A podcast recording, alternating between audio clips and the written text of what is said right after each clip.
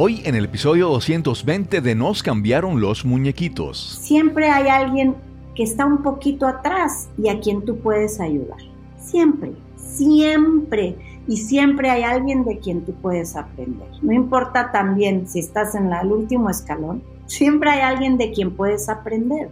Entonces, cuando tú estás en modo aprendiz, modo estudiante y modo servicio, no importa qué tan fregón tú seas, o qué tan, qué tan bueno, qué tan sobrado, ¿cómo dices qué tan demasiado seas? Si tú no pones eso que tú eres, tus dones, tus fortalezas, tu expertise, lo que sabes, al servicio de los demás, la magia no se da. Mi nombre es Cristóbal Colón y esto es Nos cambiaron los muñequitos. Nos cambiaron los muñequitos. Nos cambiaron los muñequitos.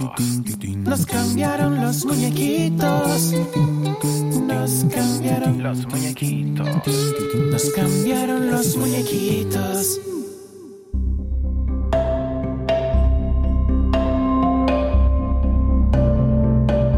Gracias por acompañarme en este nuevo episodio de Nos cambiaron los muñequitos. Este es el podcast que nos ayuda a enfrentar la adversidad, adaptarnos y darle la bienvenida al cambio en nuestras vidas. Cada semana te traigo una conversación inspiradora, relajada y a la vez profunda, buscando lecciones para aprender y ejemplos a emular. Este es el primer episodio del 2023 y espero que hayas comenzado con nuevas esperanzas y sueños, pero más importante, con estrategias, planes y acciones para construir la vida que mereces y deseas. Te presento a nuestra invitada de hoy. ¿Cómo están? Muy buen día. Yo soy Paula Morelos Zaragoza, soy autora, soy de profesión periodista, comunicadora y me he dedicado a trabajar en el empoderamiento del ser humano, principalmente de las mujeres. Y hoy estoy aquí para compartirte un poco de la historia de, de dónde vengo y hacia dónde vamos yendo en este hermoso camino de la vida. Paula Morelos Zaragoza nos visita por tercera ocasión para comenzar en grande este nuevo año. Paula ya estuvo con nosotros en los episodios 118 de junio 2020 y 155 de marzo de 2021. Te recomiendo que, si no los has escuchado, pongas en pausa este episodio y escuches los anteriores para que conozcas su historia. Paula ha sido una bendición, una inspiración para este podcast. Y espero que sea así para ti también. Este es el episodio 220 y conversamos con Paula Morelos Zaragoza. Saludos, hoy vamos a tener una, una, conversación que es de la... esta conversación es para mí lo, el verdadero, la verdadera esencia de este podcast, ¿verdad? Es conversar con personas y a través de esa primera conversación para un episodio se desarrolla una relación, una amistad que sigue entonces eh, creciendo. Y ya esta es la, la tercera vez que tenemos a nuestra invitada en este, en este podcast. Hoy conversamos con Paula Morelos Zaragoza. ¿Cómo estás, Paula?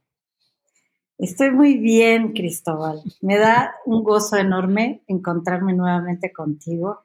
Soy tu más grande fan, sigo tus pasos constantemente, veo todo lo que, lo que has logrado desde la primera vez que tuve la fortuna de conocerte y lo que hemos ido avanzando, ¿no? A la par. Y, me encanta que podamos continuar en esta relación y, y pues poder darnos seguimiento de los de los grandes goals que hemos, que hemos logrado. Claro. Paula ya estuvo con nosotros en el episodio número 118. Eso fue en junio del 2020. En esa ocasión, Paula Vini nos presentó, nos habló sobre su nuevo libro, que es Mujer a prueba de balas. Y además estuvo más adelante en el episodio número 155 y eso fue en mayo del 21. Y aquella, en aquella ocasión continuamos hablando sobre el crecimiento de su libro y, cómo vivir con congruencia. Y cada vez que yo, como mencionaba, este es como que ella es la, invitada ideal que uno quiere en este podcast, que, que, uno tiene una conversación que, que es enriquecedora, que conectamos, que que yo puedo observar su crecimiento. Es como que e, es, verdaderamente lo que yo siempre deseo con este podcast, ¿verdad? Que cuando conecto con una persona y la audiencia también conecte con esta, con esta persona, con este invitado, pues pueda enriquecer su vida, aprender, conocer algo más, ¿verdad? Y que sea de beneficio para todas las personas, tanto para mí, para la invitada, para Paula o para la audiencia. Y Paula, como estabas mencionando, porque tú también, aparte de que has estado dos veces, tú has seguido, has presentado invitados a este podcast, has, facilitado otras cosas que, como mencioné, esa, es la, relación perfecta que se consigue con este podcast.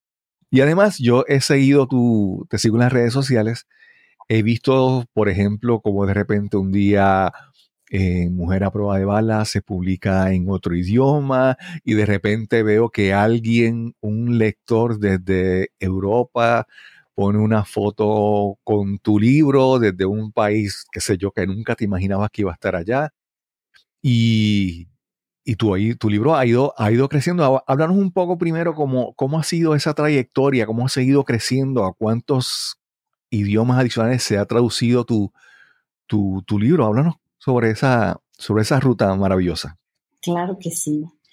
Pues con mucho orgullo, ¿no? Con mucho orgullo les puedo platicar y con, de verdad, con mucha humildad porque yo constantemente refiero a esto que cuando un mensaje nace del corazón y es honesto y es y no tiene otro objetivo que tocar vidas de alguna forma y de ir rescatando ¿no? A, en este caso particular mío, a mujeres que como yo en algún momento de la vida están con la rodilla en el suelo y están pues en algún momento de, de, reto muy grande y no encuentran salida, ¿no? Como yo estuve en tantas ocasiones. Cuando un mensaje nace desde eso, pues no, es no, hay, no hay que hacer ningún artificio, las cosas, y es lo que he comprobado, suceden, suceden por sí mismas, eh, a, pesar de uno incluso, ¿no? Entonces, este libro inicialmente te contaba, yo me autopubliqué, yo tenía el sueño de escribir un libro, quise contar mi verdad, quise contar mi historia eh, desde una postura de victoria y no desde víctima, quise compartir un montón de herramientas que a lo largo de mi vida fui recopilando y que me han servido muchísimo para, para convertirme en un ser humano muy resiliente, mm, dejar de ser frágil, dejar de ser dramática y, realmente atreverme a vivir la vida desde un protagonismo sano y, pues vivir en plenitud y con propósito, ¿no? Ese es como mi objetivo principal. Entonces yo publiqué este libro en Amazon, lo, me autopubliqué como, te decía, como N, N autores lo hacen al inicio, y ahí empezó, eso fue hace dos años. Y yo dije, pues yo, yo realmente estoy aquí para hacer este mensaje crecer, ¿no? Para que ayudarlo a crecer de alguna forma, de, a, base de hablar y hablar del tema, pues me convertí en este mensaje. Entonces ya no era nomás, voy a ver en qué página fue que cité esto, cuál es la fórmula que dije en tal capítulo, sino se convirtió en parte de mi ADN aquello que yo quise compartir, ¿no? Y entonces fue algo bellísimo porque una editorial en México decidió publicarme ya en físico, ¿no? Hicimos una gran presentación en, acá en, Guadalajara, ahora ya no vivo yo en Guadalajara, no sé si sabes, me mudé de ciudad en México, pero vivía yo en Guadalajara, hicimos una gran presentación y comenzamos todo esto. Eh, encontré un nicho muy, muy poderoso que son las redes de mercadeo, ¿no? Las empresas de redes de mercadeo que por alguna razón hicieron como mucho clic con el mensaje porque hay mucha de la gente que, que inicia en esta profesión del network marketing que, que te tienes que poner a, a desarrollarte, ¿no? Tienes que, tu desarrollo personal tiene que ser inminente para que entonces tu negocio crezca, tus ganancias crezcan y tú como ser humano tengas un liderazgo poderoso que pueda guiar a otros equipos y a otras personas, ¿no? Esa es como la gran naturaleza del network marketing. Entonces, este libro encontró un gran eco en ese nicho, entonces lo empezaron a leer en grupos de lectura, de pronto de 20, luego de 40, ¿no? Hubo una ocasión en que me dicen, Paula, te queremos invitar al cierre de nuestro grupo de lectura, que leímos tu libro y te queremos invitar para hacerte preguntas. Y en el momento que entro, era un Zoom, comienzo a ver cómo se conectan, se conectan, se conectan. Y al final eran 480 mujeres. Wow, wow. Entonces, ante mi asombro, ¿no? Porque son cosas, insisto, que yo no planeo, yo no espero, yo no busco, yo solo fluyo, fluyo con lo que aparece. Tengo la firme creencia de que la vida en su dinamismo, cuando tú comienzas a vibrar bonito, cuando elevas tu frecuencia, cuando tu mensaje es positivo, cuando tu voluntad es de aportar, de dar, te conviertes en un dador en vez de un taker, ¿no? You're a giver. En vez de un taker. Y, entonces cuando das, siempre recibes. Esa es una ley que es real. Entonces, así fue creciendo. Hasta que uh, por, por azares de contactos y de conocidos me dicen, hay una editorial en Turquía que está buscando títulos pues con temas así poderosos de crecimiento, liderazgo y tal. Le, le platiqué de tu libro, mándale tu manuscrito, lo hago. En ese entonces lo tenía yo en español, pero entre, entre cosas de mi profesión yo también trabajo en traducción de libros, inglés, español, español, inglés. Y entonces dije, bueno, primero pues lo tengo que traducir para podérselos mandar. Entonces me doy a la tarea de traducirlo al inglés, se los envío a Turquía, me dicen, me encanta, lo quiero, me mandan el contrato y lo publican en Turquía. yo digo, qué extraño, qué extraña camino agarró este libro porque ¿por qué no Estados Unidos? ¿Por qué no los mercados más cercanos, no? Claro. Y ya, ¿no? Entonces eh, me dicen, yo te aviso cuando ya esté a la venta y de pronto yo me entero que ya está a la venta porque me empiezan a etiquetar en Instagram mujeres. Wow. con mensajes y fotos y, y mujeres con burcas y mujeres, pues ustedes saben, ¿no? De esa cultura y con una idiosincrasia y unas limitantes y una cultura que pues, yo para nada conozco, ¿no? O, no conocía hasta ese momento. Y la que más me impacta fue al poquito tiempo, de pronto me, etiquetan en Instagram en una, en una foto en donde están en una mesa larga, larga, 50 y pico de mujeres, y todas con mi libro en la mano. Wow. Y me dicen, estamos reunidas aquí, te queremos decir que que hemos encontrado un para qué y un porqué de la vida y nos has dado la fuerza y el saber que existas nos da una esperanza y, y yo no te puedo decir la cantidad de veces que conmocionada me he sentado a llorar de agradecimiento de, de la cantidad de muestras que he recibido de la nada, ¿no? Entonces ese es el poder del mensaje de Mujer a prueba de balas Después, como ya estaba traducido al inglés, pues también lo publiqué en Amazon en inglés. y, y, pues gente que le ha ido gustando el, el mensaje y que, que, me han ido siguiendo y que han ido siguiendo mis conferencias, mi podcast, que también tengo, Mujer a prueba de balas, y, y etcétera, todos mis contenidos, de pronto también, y se los voy a contar cómo es, porque no me gusta jactarme de nada. Una, una super, que ahora es mi gran amiga, no la conozco personalmente, ella vive en York, en, Reino Unido. ¿Mm? Este, y me dice, oye Paula, fíjate que quiero publicar tu libro acá. Este, me voy a dar a la tarea de buscar una, editorial.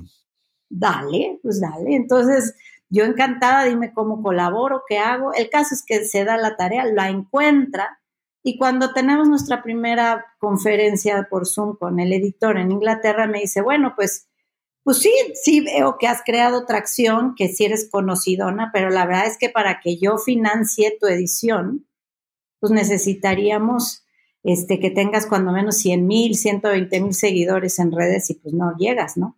No, le, Wow. todavía, todavía me falta muchísimo para eso. Y si esa es la condición, pues muchas gracias, ahí nos vemos. No puedo, ¿no? No tengo ahorita yo la posibilidad de financiar la edición en Inglaterra. Claro. Y entonces, a las tres o cuatro días me llama esta mujer y me dice, Paula, quiero decirte que yo la voy a pagar. ¿Cómo que tú la vas a pagar? Pues Wow. ya negocié con la editorial y ellos van a pagar la mitad y yo voy a pagar la otra mitad. Le digo, pero ¿cómo crees que tú vas a hacer eso? Como, ¿por qué harías eso? Pues por, eh, en agradecimiento de todo lo que mi vida se ha transformado a partir de que te conozco y de lo que platicamos y shalala. No, o sea, el cuento largo sucedió así, esa es la mera, mera verdad.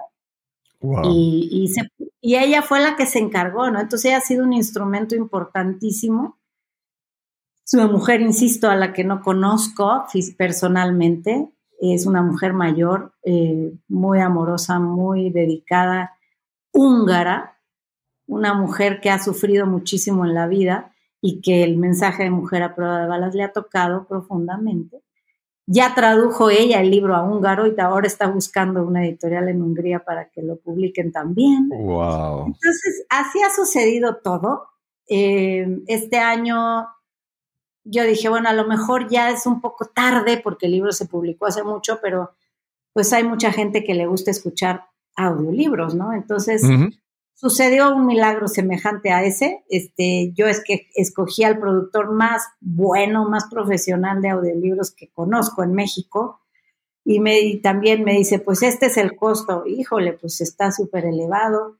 Eh, vamos a ver si puedo, este, vamos, dame un esquema, a ver cómo te lo puedo ir pagando y tal.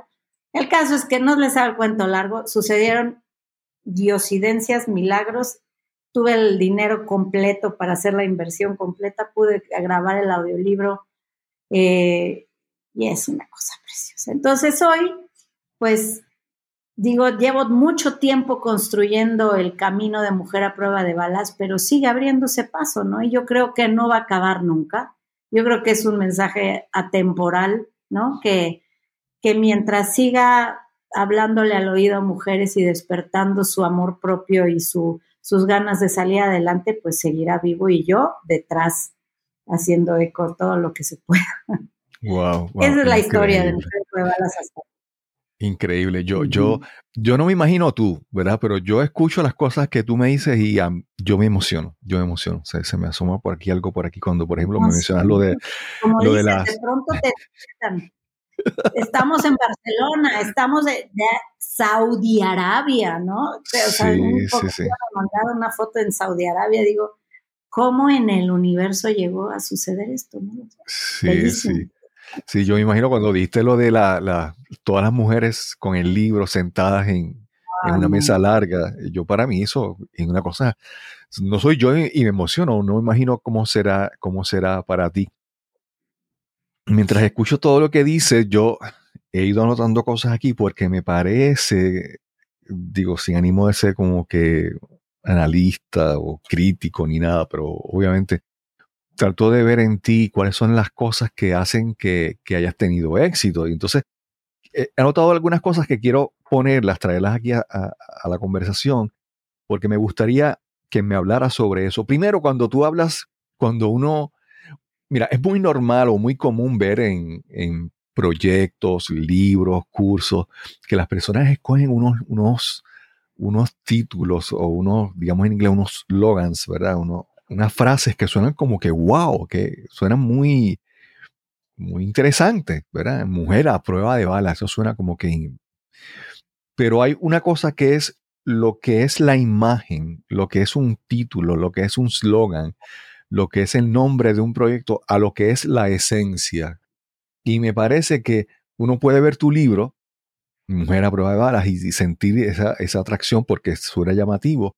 Yo pienso que tu historia es que hay, hay, hay una imagen, pero también hay una esencia, hay, un, hay, una, hay una mujer, o sea, no es una mujer a prueba de balas que se autodenomina así, que cuando tú, cuando escuchas tu historia, cuando te leen, entonces encuentran como que esencia, como encuentran sustancia, mensaje, conocimiento.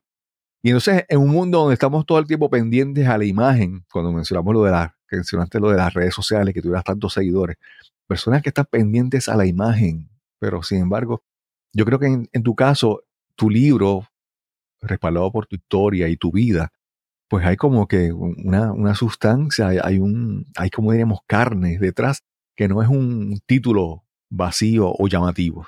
Sí, sin duda, sin duda es así. Yo realmente cuando decidí ponerle a, a este proyecto y a este libro Mujer a prueba de balas fue en referencia, cuando ya lo había escrito, ¿no? Que buscábamos cómo ponerle.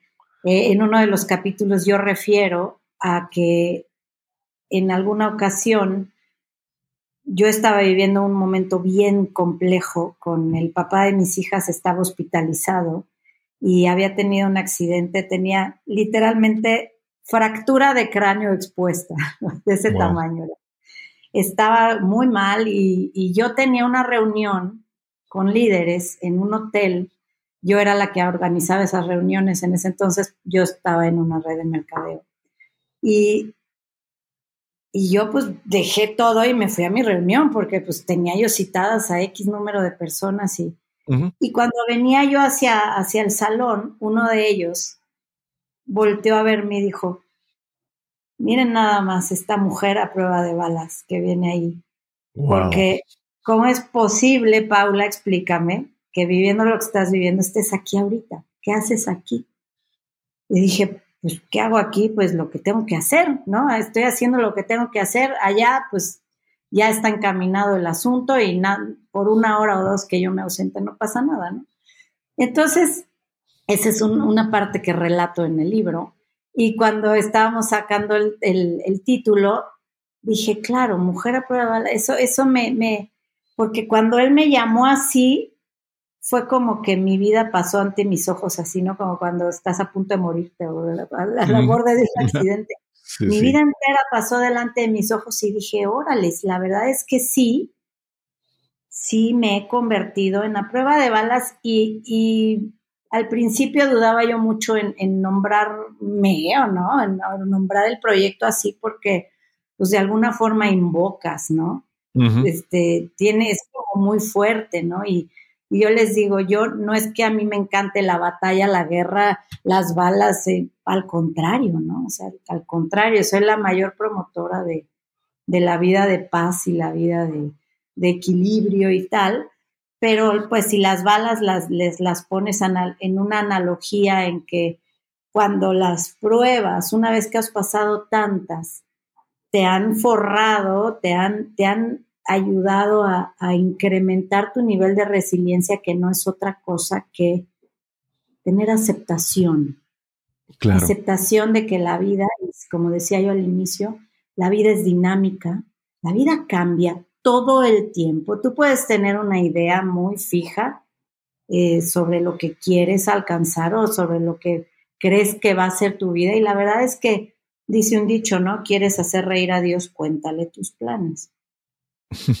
La vida sí. cambia constantemente y si tú aprendes a fluir con las cosas que aparecen y te das cuenta de que todo está ahí por algo, bueno o malo, está frente a ti para tu evolución y tu crecimiento, entonces dejas de sufrir. Dejas claro. de sufrir literal, aunque pase, aunque se te, se te cambie por completo el panorama que tú tenías previsto, dices, ok, ¿qué es lo que la vida me quiere enseñar con esto? Voy a ver qué es lo que sí tengo, qué es lo que sí puedo hacer con esto que me quedó de la idea inicial que tuve. Y todo el tiempo te reconfiguras. Uh -huh. Esa es una habilidad que se aprende a base de golpes, es la neta, o sea, es la verdad. Eso solo lo aprendes eh, a base de caídas, ¿no? Entonces, las balas en este caso, pues son eso, ¿no? Las, las cosas que siguen sucediéndote, pero en vez de que te atraviesen, te hieran y te tengan en cama o hospitalizado, se te resbalan como si trajeras un chaleco antibalas, ¿no? Y tú sigues, uh -huh. y sigues, y habrá unas que duelan, habrá unas que te sienten de pronto, pero tú te vuelves a parar. Entonces, sí. al final, mi objetivo es con todo esto que la gente pueda saber que la resiliencia yo creo que es pues la base de todo éxito en la vida, ¿no? lo que tienes que aprender como cosa primordial. Sí, sí. Eso tiene. Paula, algo que has mencionado varias veces y yo quiero traerlo porque se puede prestar para confusión, ¿verdad? Y es que tú has mencionado mucho el concepto de que has fluido, ¿verdad? De fluir. Y a veces, esa palabra a veces se usa tanto en diferentes aspectos y la, vamos a hablar, por ejemplo, de, los reggaetoneros y de los artistas urbanos y que tienen un flow y algo, ¿verdad? Entonces, el fluir se vuelve una palabra tal vez abusada y tal vez no entendida por muchos. Y entonces yo, algunas personas pueden pensar que fluir puede ser como suave, ocio, dejarse, ¿verdad? Como que no, como no tener intención, como que como, como, diríamos en Puerto Rico, a, la buena de Dios, ¿verdad? Y, y, yo creo que en tu caso, tu mensaje cuando hablas de fluir, no es simplemente sentarse a esperar, no es dejarse llevar. Yo siempre hablo, hago el, en una imagen de, como en mi etapa de rescate en ríos, como instructor de rescate en ríos, por ejemplo, a veces uno cae en un río crecido y uno tiene que dejarse llevar por la corriente para, ¿verdad? Pero de manera inteligente, o hay veces que hay que nadar con fuerza para salir de, la corriente y eso requiere acción, conocimiento y muchas otras cosas. No es dejarte llevar y ya. Entonces, en tu caso, hablas de, de fluir, pero quiero entrar en esto porque no es simplemente dejarse llevar, no es sentarse a esperar, es, es como que reaccionar, o sea, observar lo que está ocurriendo a tu alrededor, reaccionar de acuerdo a las oportunidades que se te presentan y, y siguiendo tus valores y tus creencias, pues, ¿verdad? Modificar tu camino de acuerdo a cómo va ocurriendo. Háblanos cómo tú describes o cómo tú explicas ese concepto de fluir. Claro, sí, no tiene, creo que dista un poco de esto, de, dejarte como camarón, como camarón en la corriente, ¿no? No para nada. Eh, yo creo que en mi caso, lo que yo he entendido como fluir es que me he dado cuenta que, o, o realmente he asimilado esto que todos deberíamos de saber, que es que uno no tiene casi control de nada, ¿no? O sea, la, vida afuera le sucede a todo el mundo de formas eh, a veces muy buenas, a veces muy malas. Nadie estamos exentos de nada. La vida sucede. Y tú no tienes control más que de la reacción que tú tienes ante las circunstancias que te suceden, ¿no? Hay el pesimista y el optimista, ¿no? Vamos a llamar, a, extrapolarlo así. Entonces, tú puedes ser un pesimista que todo el tiempo tiene puestos los lentes del cómo no de las cosas, o puedes ser una persona optimista, positiva, que tiene las lentes puestos del cómo sí de las cosas. Entonces, para mí, el que aprende a fluir con lo que aparece es este, este, esta persona que puede desvincular las emociones, esas emociones que de pronto cuando las cosas suceden nos arrasan, que pueden ser de extrema alegría, de extremo enojo, extrema tristeza, y pueden desconectar esa emoción y darse cuenta que esto es solo algo que está pasando. No es algo que está pasándome a mí, y que la vida está en mi contra y que todo me pasa y que si no es algo que está sucediendo, me desvinculo de eso y entonces tengo la inteligencia suficiente para tomar las mejores decisiones con cualquier cosa que esté sucediendo, sea muy buena, extremadamente buena, que tampoco te, te lleve a vanagloriarte y a sentirte la divina torta como a tanta gente le pasa, sino que estés plantado realmente en tu ser, ¿no? En tu, en una, en una estabilidad emocional que ni, ni, ni porque también un, un, ¿cómo te diré? Un momento de extrema alegría y esas personas que todo el tiempo están rebasadas. también eso es también eso es una muestra de una inestabilidad emocional. Claro, claro. Entonces, lo que yo entiendo, una, así como recapitulando con el fluir, es que desconectes tus emociones, que sepas que if it's hysterical, it's historical, ¿no? Si tu, tu, emoción es demasiada, es porque no es por, por hoy, no es, no es por esto que está pasando, sino es algo que te remite, algo que te saca de tu centro. Entonces, fluir es tratar lo más posible de tener prácticas de vida lo más equilibrantes para que cuando un evento llega, tú estás calmado, tú estás ecuánime y puedes ponerte los lentes del cómo sí y decir, ok, ¿qué sí puedo hacer con lo que sí tengo hoy, en este momento presente? Y lo demás no está en mi control. Y entonces te relajas. Y no importa el tamaño de lo que esté pasando, bueno o malo, tú fluyes, a eso me refiero, es como, como que el río de todos modos va a pasar, pero si tú nadas en contra del río, cuesta arriba y te quieres salir y meter y, a ver, escucha el agua, ve cómo va el agua, qué es lo que está pidiendo de la situación y actúa en consecuencia. Creo que ese es como el, el, el, hilo conductor de todo el mensaje que yo tengo y que yo doy y de mi persona, ¿no? Es esa yo me he convertido en eso. O sea, mis prácticas y todo lo que yo he logrado comprender de la vida es esto. Y, hoy te puedo decir que yo no tengo altibajos, a mí me gusta la vida así parejita, ¿no? Yo digo, yo viví tantos picos, tantos picos de verdad, fueron tantos y tan abrumantes que yo lo único que pedía a Dios y a la vida era una vida en paz y que pudiera yo vivir así parejito, parejito. Y, creo que de alguna forma lo voy logrando, eh, con base en mucha conciencia y mucho trabajo interior, mucho meditar, mucho cuidar de mí para estar en la mejor forma posible para todo lo que la vida me trae. Sí, sí, excelente.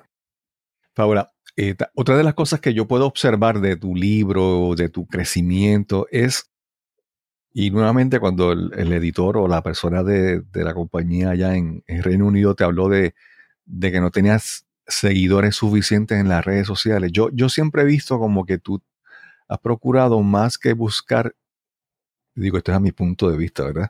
Más que buscar seguidores, tú has procurado crear como una, una comunidad. Y la diferencia entre, ¿verdad? la diferencia entre una comunidad o una multitud, ¿verdad? Una comunidad tiene como que una, unas creencias en común, unas, unas cosas que los unen. Entonces, por ejemplo, mira, esta mañana, hablando de esas creencias, ¿verdad? Yo esta mañana conversaba con una, con una amiga, entonces estábamos hablando sobre un, que ella quisiera hacer un proyecto. Entonces, una de las cosas que yo le, le mencionaba, ella decía que, que quiere hacer unas cosas, pero siente que no están bien todavía o que no están perfectas o que se pueden mejorar. Y yo le mencioné que una, hay una frase que se dice en inglés que dice, better done than perfect. Mejor que esté hecho a que esté perfecto. Porque si después que esté hecho se puede mejorar, pero si esperabas a que estuviera perfecto, ¿verdad? No se, se hubiera, no se hubiera hecho nada. Entonces, en el caso de esta, de esta amiga, que estábamos hablando sobre eso, eh, yo, yo percibo, ¿verdad? Que es que, que ella no se siente suficiente, ¿verdad?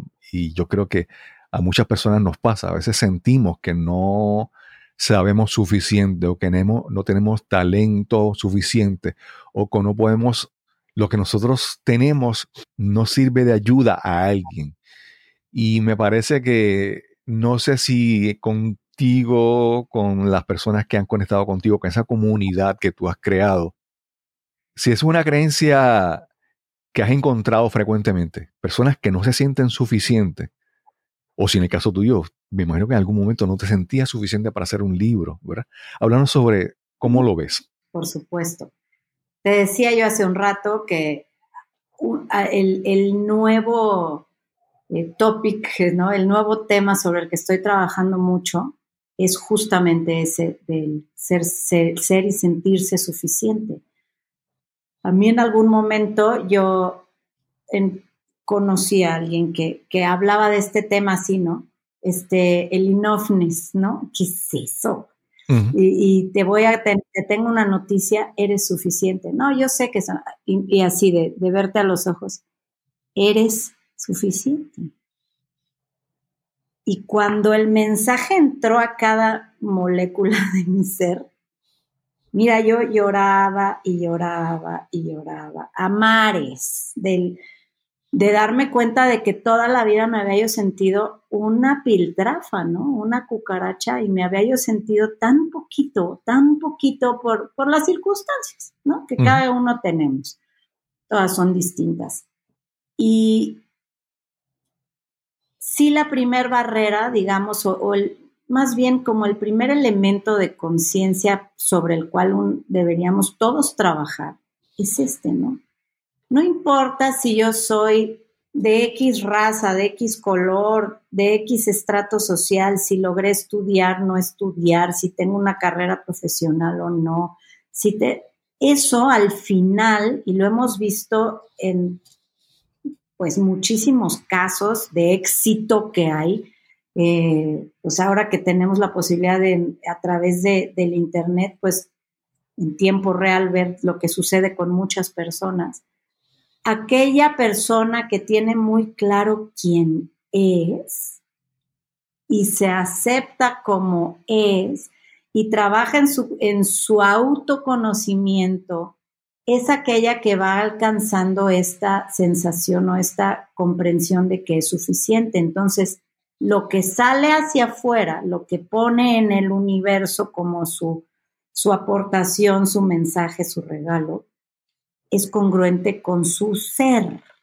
Por tanto, tiene una energía bien poderosa, que no es todo este mambo jambo que, que, que marketineramente mucha gente hace, invierten un montón de dinero en crearse una imagen o en comprar bases de datos o en comprar seguidores o en comprar y al final, pues toda esa gente no tiene idea de quién eres. O sea, si tú compras seguidores en Instagram y de, en dos meses pasé de mil a cincuenta mil, sí, bueno, pero esos cuarenta mil, ¿tienen idea de quién eres? ¿Te conocen? ¿Les interesa lo que dices? O nada más les dijeron, dale clic y te vamos a dar un premio, ¿no? Entonces, en mi caso, sí te puedo decir que cada persona que a mí me sigue o que somos amigos, porque no es nada más que me sigan a mí, si tú me sigues, yo te sigo a ti, Paula, ¿no? O sea, si tú me das un like, eh, tú me sigues en Instagram, yo vi, cada persona que a mí me sigue, yo me meto, veo quién es, qué hace, a qué se dedica, y lo sigo también. Entonces, no seas ridícula, tienes miles de publicaciones, se tienen que tener una diaria y tendrías que tener en vez de cuatro mil 40. Bueno, pero yo tengo 4000. ¿Quién, ¿Quién me importa? O sea, yo, yo desarrollo mis redes sociales como me nace del corazón. A lo mejor alguien que de marketing diría, pues, cometes grasos errores, ¿no? Y seguramente sí. Pero yo te puedo decir que cada persona que a mí me sigue, me lee, me conoce, este, se identifica con mi mensaje, invita a otras personas, oye, te quiero compartir este post o esto, tal, que sé que hoy que estás en el hoyo te va a levantar. Y esa persona le comparten y entonces me sigue. Y, y como dices, he ido haciendo una comunidad que yo le llamo mi tribu, mi tribu de, de valquirias, que son principalmente mujeres, pero también un montón de hombres, ¿no? Que, que a las que, que sienten algún tipo de eco conmigo, con lo que yo digo, y, y que, y que nos conocemos incluso, ¿no? Eh, yo, todo aquel que me haya visto en alguna entrevista o en el podcast, yo siempre digo, yo estoy en mis mensajes directos de mis redes sociales siempre atenta. Si tú me escribes, siempre te voy a responder. Digo, salvo, también recibo mensajes de esos que uno no quiere recibir. Claro, claro. Pero, pero, vaya, si me, si me escribes en buena lid y me dices, oye, mira, ¿qué tal? Y, siempre respondo, me interesa la gente, siempre que alguien me, comenta, yo lo leo, le respondo. Es algo que aprendí de Bob Berg. ¿Sabes quién es Bob Berg? Que es el, el, autor de este libro, The Go Giver. Mm, no, es un autor que Lo voy a buscar. Que por algo conocí. Y me sorprendió muchísimo que un día yo le comenté algo, no me acuerdo si era en LinkedIn o en Twitter.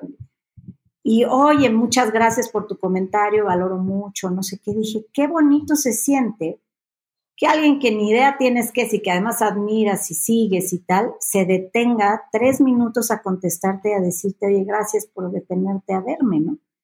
Entonces yo, yo por, por aprendido de él, he hecho esta práctica, ¿no? Y a toda la gente que compra mi libro, cuando hemos estado en firmas de libros, recientemente estuve en la FIL, en la Feria Internacional del Libro en Guadalajara, que es una de las más importantes de Latinoamérica, y que también por obra y gracia de mi editor y de las cosas que van sucediendo, estuve firmando libros ahora en, en, noviembre, creo que fue. Este, en noviembre, sí a cada persona que se lleva el libro le, miro a los ojos y le digo, por favor, cuando lo termines, ahí están todas mis redes, ¿no? En la parte de atrás del libro, escríbeme y dime qué te pareció, qué te dejó, cómo te ayudó, porque para mí eso es oro molido, porque me ayuda a entender dónde mejorar y tal. Y lo hacen. Entonces, eso es lo que a mí me importa, ¿sabes? Si son mil los que me siguen o mil quinientos o dos mil en vez de cien mil o un millón, ¿cómo le daría yo servicio a un millón de seguidores? No sé, no, ni quiero. No, o sea, digo, estaría padre tenerlos por todo lo que implica en términos de crecimiento a nivel internet, ¿no? Y de, y de, pues te va subiendo el rating, digamos, pero pues no es mi, no es mi móvil, ¿sabes? No es lo que me interesa a mí en particular. A lo mejor estoy pecando de mediocre en algún momento, pero yo me muevo de otra forma. Sí.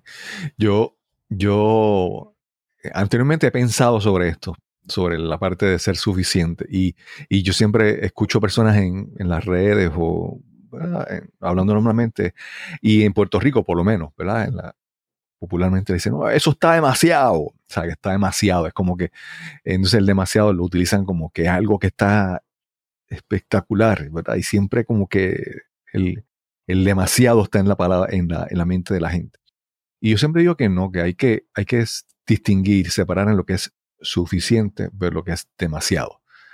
Y entonces muchas veces tenemos que sentirnos eh, cómodos, ¿verdad? Con, con, ser suficiente. Y eso me refiero a que, por ejemplo, de que, por, ejemplo, si yo entrara a un salón y le hablara a 100 personas, yo sé que esas 100 personas no, no van a coincidir con lo que yo pienso, no van a estar de acuerdo, posiblemente estén en contra, posiblemente a, varios de ellos les caiga mal, les parezca antipático. Y, no, y tengo que reconocer que no puedo conectar con las 100 personas. Pero si yo conecto a un nivel profundo, íntimo, directo, con 5, para esas 5 personas yo he hecho suficiente. Si son 10, 15, 20, lo que sea. Y entonces, a veces tenemos que enfocarnos un poco a mi entender, en la calidad de la conexión y no en la cantidad de cuántas conexiones tenemos. Si yo, si yo entro a un salón y como te mencioné, a 100 personas le estoy hablando, pero a 5 personas, a 3 personas, yo dije algo que les va a cambiar la vida, yo me siento feliz con eso, porque la calidad de esa conexión fue profunda. Entonces, me parece que hay que distinguir eso entre, entre ser suficiente y, demasiado. Hay que, pretender, hay, que, hay que aceptar que podemos ser suficientes y que a algunas personas nuestro, nuestro alcance sea limitado. No sé, no sé cómo tú lo ves, pero me parece que, de acuerdo a lo que tú hablas, parece que hay algo de eso también en tu forma de pensar. Claro. Mira, yo, yo creo que todos somos seres en constante evolución, ¿no? Yo incluso te puedo decir, sin temor a equivocarme, que la Paula que era yo cuando terminé de escribir ese libro a la que soy hoy, dista, o sea, soy mucho mejor versión hoy, porque yo he seguido cultivándome, estudiando, aprendiendo, eh, creciendo, ¿no? Yo, yo, yo soy de la idea de que uno nunca para de crecer. Y entonces, cuando la primera vez yo recuerdo cuando grabé mi primer episodio del podcast de Mujer a prueba de balas, que fue previo al libro, yo cuando lo grababa, yo decía, yo no sé si esto lo va a escuchar una persona o solo mi mamá o ni siquiera mi mamá, ¿no? Solamente yo. O una o mil o diez mil o un millón, la verdad es que no importa. Yo, en este caso, mi primer, mi primer necesidad es esta, esta catarsis de poder hablar de algo que me ha mantenido cautiva toda mi vida y que el hecho de hablarlo y de hablar de mi verdad me libera. Es para este es el primer ejercicio que estoy haciendo con este podcast. Cuando lo escuchan dos o tres, dicen, no, está, está increíble tu, tu postura, me gusta, yo también tengo una verdad. Me encantaría compartirla contigo. Y entonces, en vez de ser un monólogo mi podcast y de que yo hablara de mis temas, se convirtió en un espacio de, de, de retroalimentación y de entrevista y entonces la protagonista no era yo, sino eran las demás, ¿no? Y así fue evolucionando y les decía yo, mira, eh, todos, insisto, somos, somos seres en proceso y lo pongo yo en, creo que lo platiqué contigo incluso en, la, en, la, en el primer podcast que participé. Si esta vida fuera una escala, un, una escalera de 100 escalones, y yo voy en el 9 y todavía me faltan 91 que recorrer, pero voy en el 9. Hay gente que está en el 8, 7, 6 y hasta ahí, ¿no?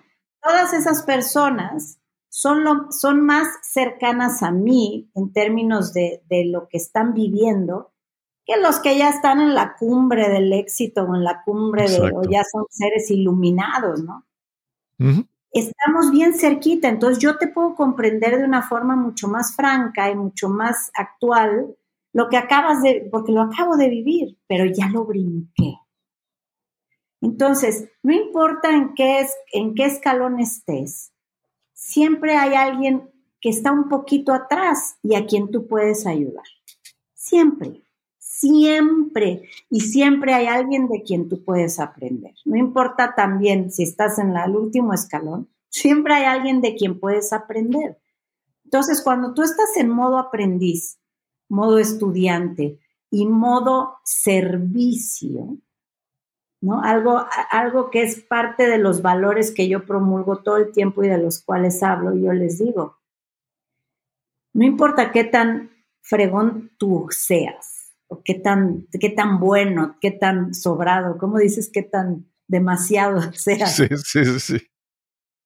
Si tú no pones eso que tú eres, tus dones, tus fortalezas, tu expertise, lo que sabes, al servicio de los demás, la magia no se da. Puedes creer que se da o puedes tener toda esta fachada que, que marketineramente hablando puedes construir, pero no hay nada que lo sustenta.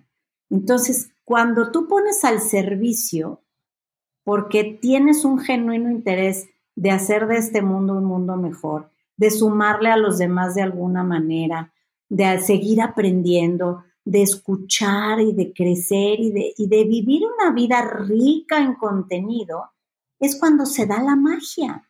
Y entonces uh -huh. yo te puedo hablar de que todo esto que ha sucedido con conmigo y con mi libro es la magia de la que les hablo. Sí. Yo les digo, yo no lo he buscado, no he pagado por obtenerlo, eh, no, he, no me he corrompido en el camino, no he ido a vender nada, solamente he sido yo.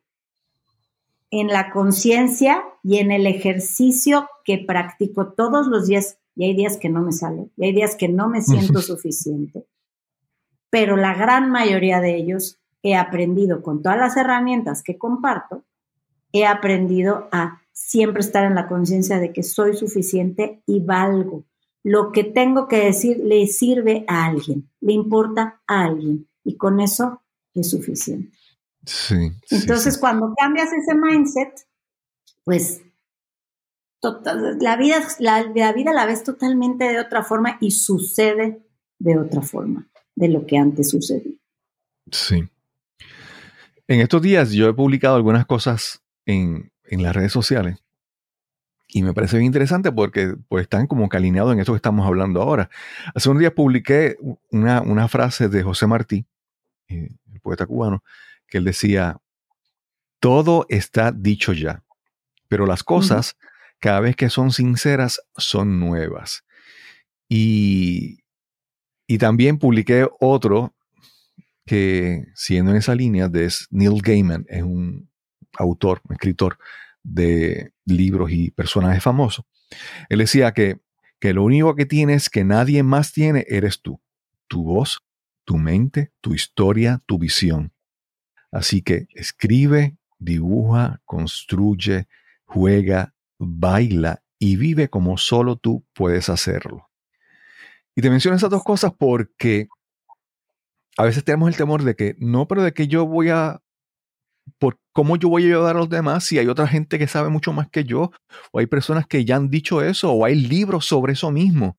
Yo, yo, yo entiendo, por ejemplo, tu libro posiblemente hay muchas ideas en tu libro que son ideas que ya otras personas, otros escritores han, dicho en otros libros muchas veces. Esto tiene 100.000 citas. La mayoría al principio son citas, ¿no? De cosas que a ti te han transformado. Y entonces, lo que, como te digo, muchas ideas no son originales, pero en la forma en que tú las presentas, en la forma en que tú las traes, tu forma de, de ver el mundo conecta con algunas personas, ¿verdad? Y entonces, no, no, no tenemos que ser originales, geniales o únicos, ¿verdad? Para ser suficientes. Como tú dices, con que estés en el, escalón número, número 9 y puedas ayudar a las personas que están en el, en el escalón 8 o 7 de la vida, es suficiente. Y para esas personas es mucha ayuda que tú le puedes dar. Entonces es reconocer de que, mira, de que soy suficiente, aun cuando de lo que yo estoy hablando muchos otros ya han hablado. De lo que yo estoy diciendo, aportando, llevando un mensaje, no, ya hay otras personas que, que lo han dicho, pero como yo lo digo, como yo lo he vivido, como yo lo presento, es, es único y, y es, pues, digamos, suficiente, ¿verdad? Así es. Cada quien somos únicos e irrepetibles. Y como bien dices, tu historia y tu trayectoria te dan ciertos elementos que nadie más, nadie más tiene. Fíjate que yo, yo un día analizando como mis fortalezas, porque en este proceso de, de autoconocerte para desde ese conocimiento dar el mayor valor posible, eh, yo decía, bueno, ¿cuál es mi gran habilidad de Paula, no? Dice, bueno, yo soy una persona muy estudiosa, ¿no? Me encanta aprender, el conocimiento es mi vicio, vamos a llamarle así. Eh, tengo estabilidad de, en la observancia de mi entorno, captar los mensajes que digan X y Y personas, eh, que, de pronto a mí me, sientan y me hacen pensar, ¿no? tengo esta como esta habilidad de detectar los mensajes que, que de pronto son transformadores y no son la paja de la que tomo. Tengo esa habilidad, lo reconozco, ¿no? La tengo. Entonces, ¿qué he hecho yo al principio? Ahora ya te puedo decir que me han nacido conceptos que ya son de mi cosecha, que digo, wow, eso lo dije yo. Qué cosa tan bonita. Y te, voy a decir uno que, que lo digo, me acabo de acordar, por aquí lo apunté, pero este, tengo esta habilidad de juntar a todos los conceptos que a mí me hacen sentido en cierto orden para crear un mensaje nuevo.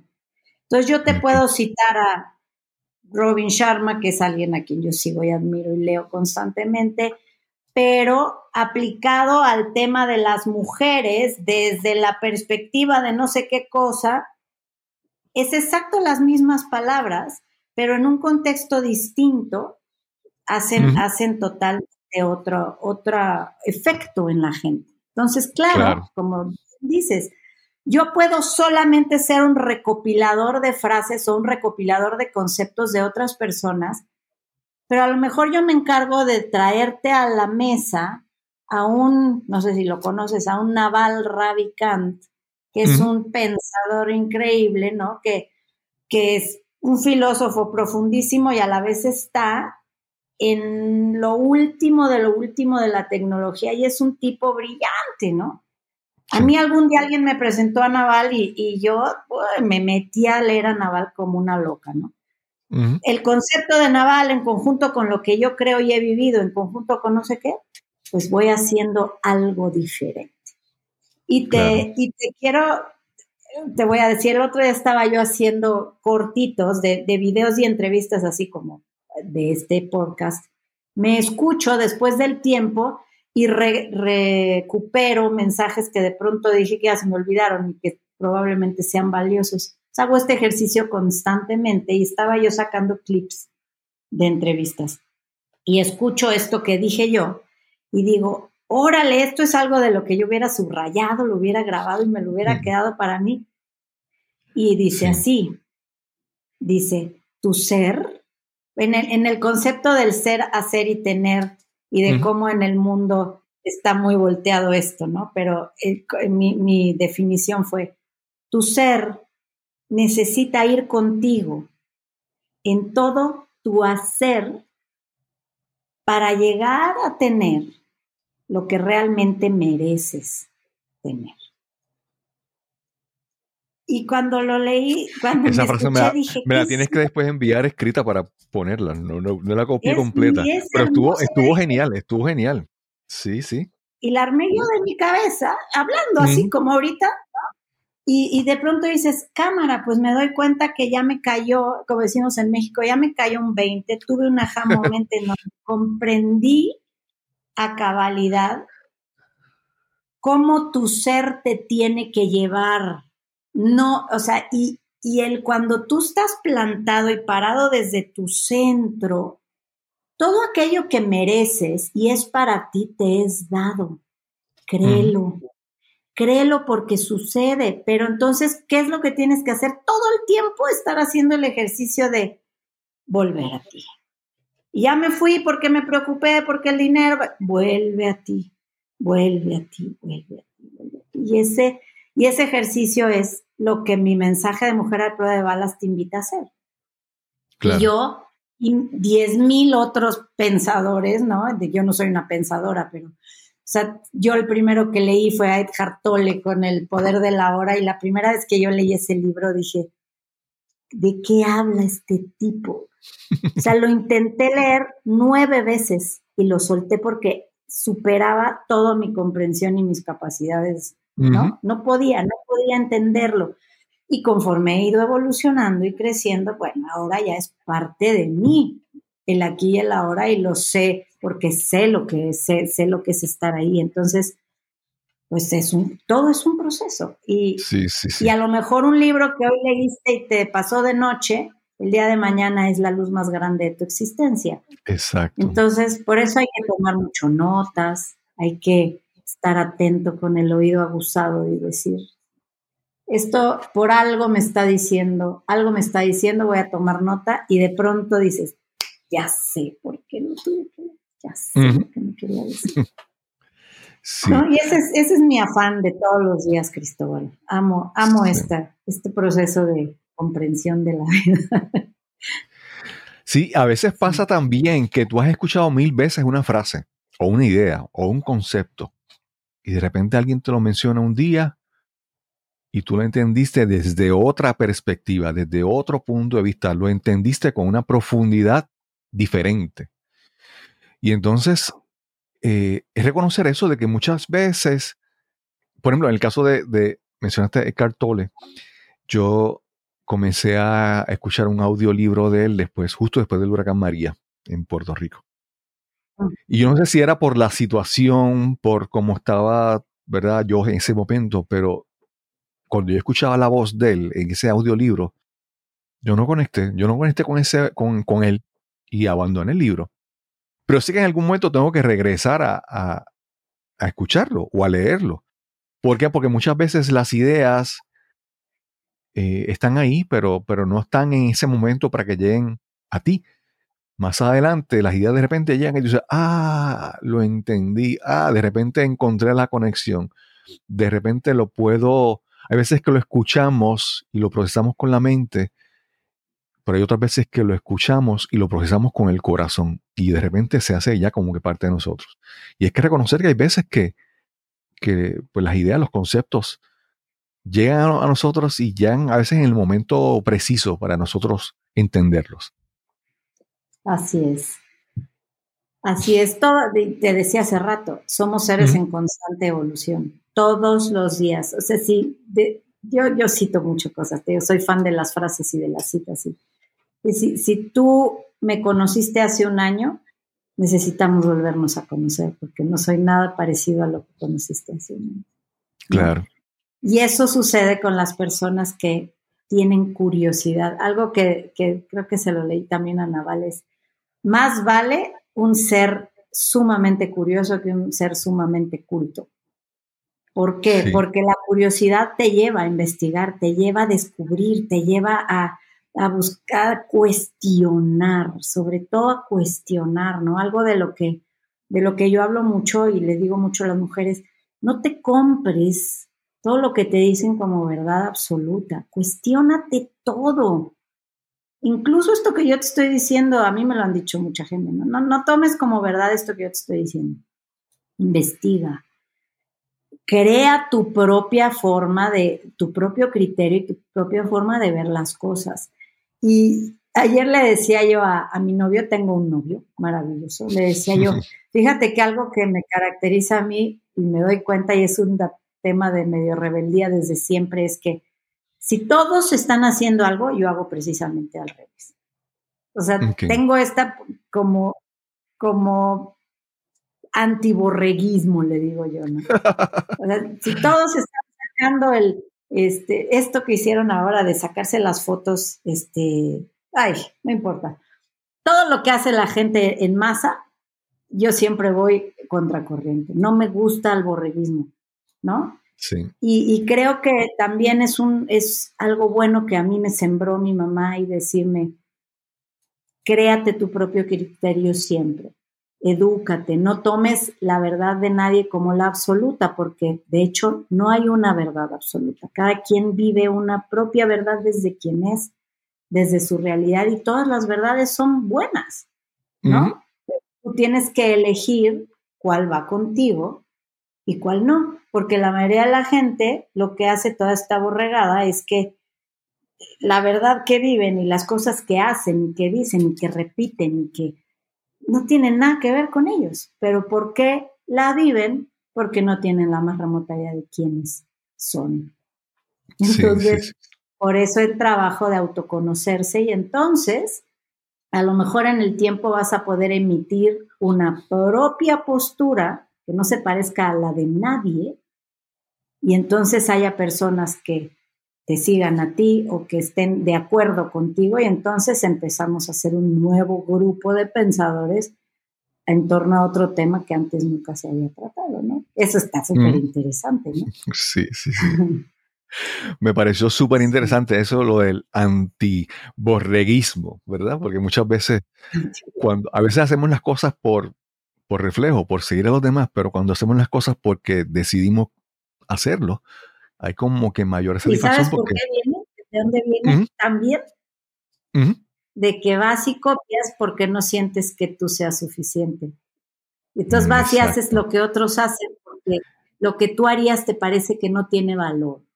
Sí, Entonces cuando te exacto. sientes suficiente dices, pues a mí me vale tres pepinos si a este le parece bien o mal lo que yo opino, lo que yo hago, es mi vida, es mi cerebro, es- son mis Claro. hijos, yo los crío y los educo como a mí me parece mejor, ¿no? Sí, Pero para eso pues necesitas eso, ¿no? Sentirte suficiente y eso se llega conociéndote, perdonándote, trabajando en ti, etcétera. Toda una serie de ejercicios de, de conciencia y de crecimiento que yo creo que a eso venimos a este planeta. sí.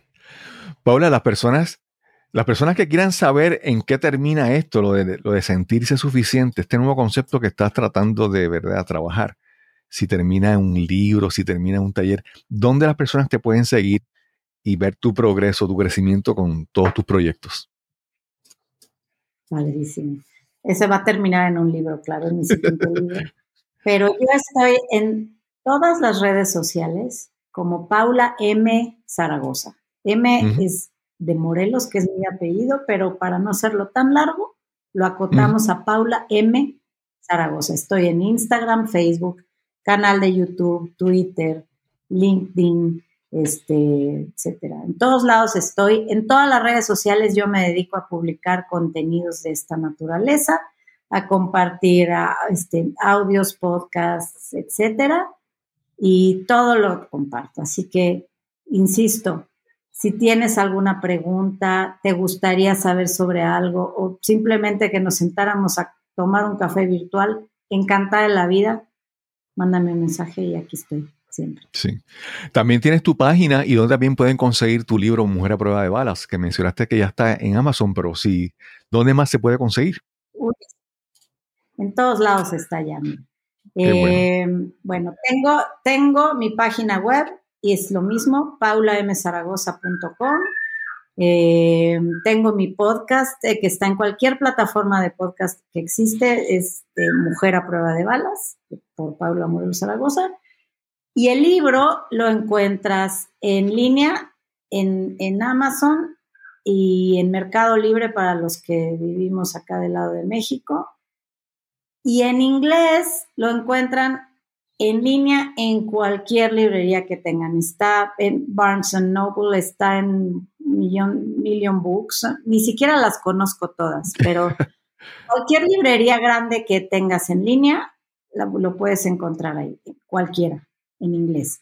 Y creo que también muchas de ellas ya tienen el, código, el ISBN en español, entonces también lo puedes pedir on demand eh, a nivel mundial en español. Okay. Sí.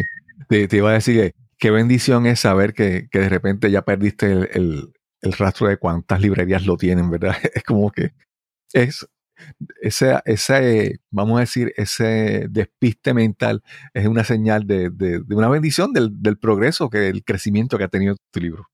Ay, sí, hace, de este fin de semana pasado fui a un, aquí en México hay un, pues es restaurante, librería, farmacia, todo lo demás, famosa Sanborns, que, que, era de Carlos Slim, esa empresa, ¿no? y, y, el que tener tu libro en Sanborns es estar en todos los aeropuertos del mundo, es estar en todos lados, ¿no?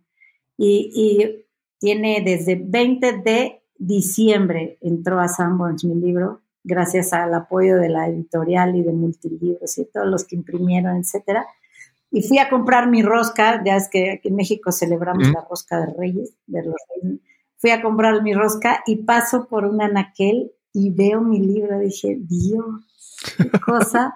Se me enchinó la piel así. Dije, wow. Claro que me lo publiqué, me saqué una foto este, y agradecí, agradecí mucho. Y algo ya como para, no sé cómo vamos de tiempo, pero como para ir este, englobando, creo que uno de los elementos que me parece fundamental para que, que tu avance sea constante, decimos en, hay un dicho, ¿no? Que dice, más vale paso que dure que trote que canse, ¿no? Entonces, el hecho de que tú sigas constante, chiquito, no importa que te tardes, ¿qué más te da si te tardas en juntar 50 mil seguidores o 100 mil, dos años o dos meses? ¿Qué importa? ¿Qué importa mientras estás haciendo lo que amas? Eventualmente vas a llegar, sí o sí, ¿no?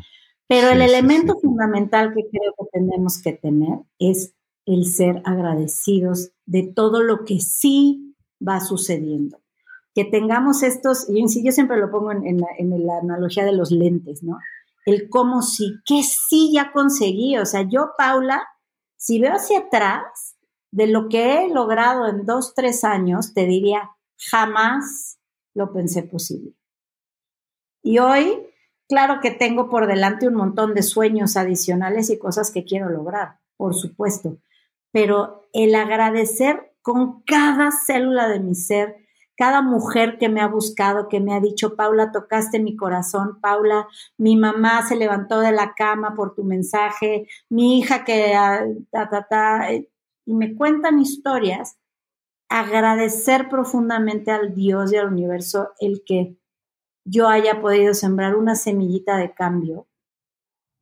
Eso hace que, que, que vayas haciendo más, de verdad, de verdad. O sea, el agradecimiento no trae otra cosa consigo que la abundancia entonces, ser próspero y ser abundante nace de ser agradecido. Entonces, agradece, yo siempre digo, agradece todo, agradece siempre.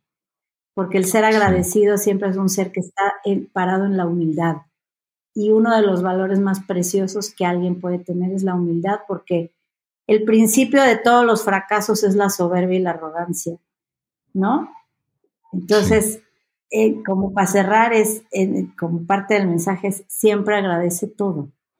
Y, y, sigue, sigue caminando poco a poco, poco a poco, siempre vas a ir avanzando. Y cuando menos te das cuenta, ya recorriste millas y millas y estás en un lugar que jamás imaginaste estar. Como me está pasando ahorita, ¿no? A mí, la verdad. Así es, así. está muy lindo. Paula, yo, yo primero, pues, siguiendo tu línea de pensamiento, yo siempre agradezco la, la, oportunidad que he tenido de conocerte, de conversar ya esta vez, por tercera vez, porque cada vez que tengo la oportunidad de conversar contigo es de enriquecimiento, de, crecimiento y, y, me disfruto, me disfruto tu progreso, tu crecimiento, todas las cosas que estás alcanzando porque, porque creo en tu mensaje y entonces no hay, no hay cosa más para mí que más me satisfaga que ver a, alguien que tú crees en lo que está haciendo, que tú crees en su mensaje y que tú ves que esa persona está progresando, creciendo, teniendo éxito. Porque para mí, ¿verdad? A mí que, por ejemplo, que si, si Bad Bunny vendió cuántos discos o cuántas canciones, a mí eso no me, no me llena, pero ver que lo que tú alcanzas con tu mensaje, pues eso me hace sentir bien. Así que gracias por estar aquí. Muchas gracias a ti. Valoro inmensamente este espacio. A ti eh, te veo, ¿no? Ahora sí que como en el avatar, I see you. ¿no? Reconozco, res, reconozco tu, tu, grandeza, reconozco todo lo que haces, lo que sumas y, y, me siento muy honrada de formar parte de esta comunidad tuya y que tú formes parte de la mía. Y pues vamos a seguir caminando, dándole. Hemos tenido también caídas, ¿no? Tú las has tenido, yo las he tenido uh -huh. desde cuando nos conocimos. Y, y te, pues, te, levantas y sigues y, y, te reorganizas, te rearmas y vamos para adelante, que no hay más que para adelante. Que así sea. Qué bendición. Gracias. Quiero agradecer una vez más a Paula Morelos Zaragoza por esta interesante conversación que tuvimos hoy para este episodio. Y quiero preguntarte qué te pareció esta conversación de hoy. ¿Tienes alguna pregunta, alguna duda, algún comentario? ¿Tienes alguna sugerencia para otro próximo episodio? Pues puedes escribirme al correo electrónico info arroba cristobalcolón.net. Escríbeme, déjame tus comentarios, tus observaciones y vamos a conversar. Espero que este episodio haya sido de gran utilidad para ti. Y sin más que añadir, nos encontraremos entonces en el próximo episodio de Nos cambiaron los muñequitos. Hasta la próxima.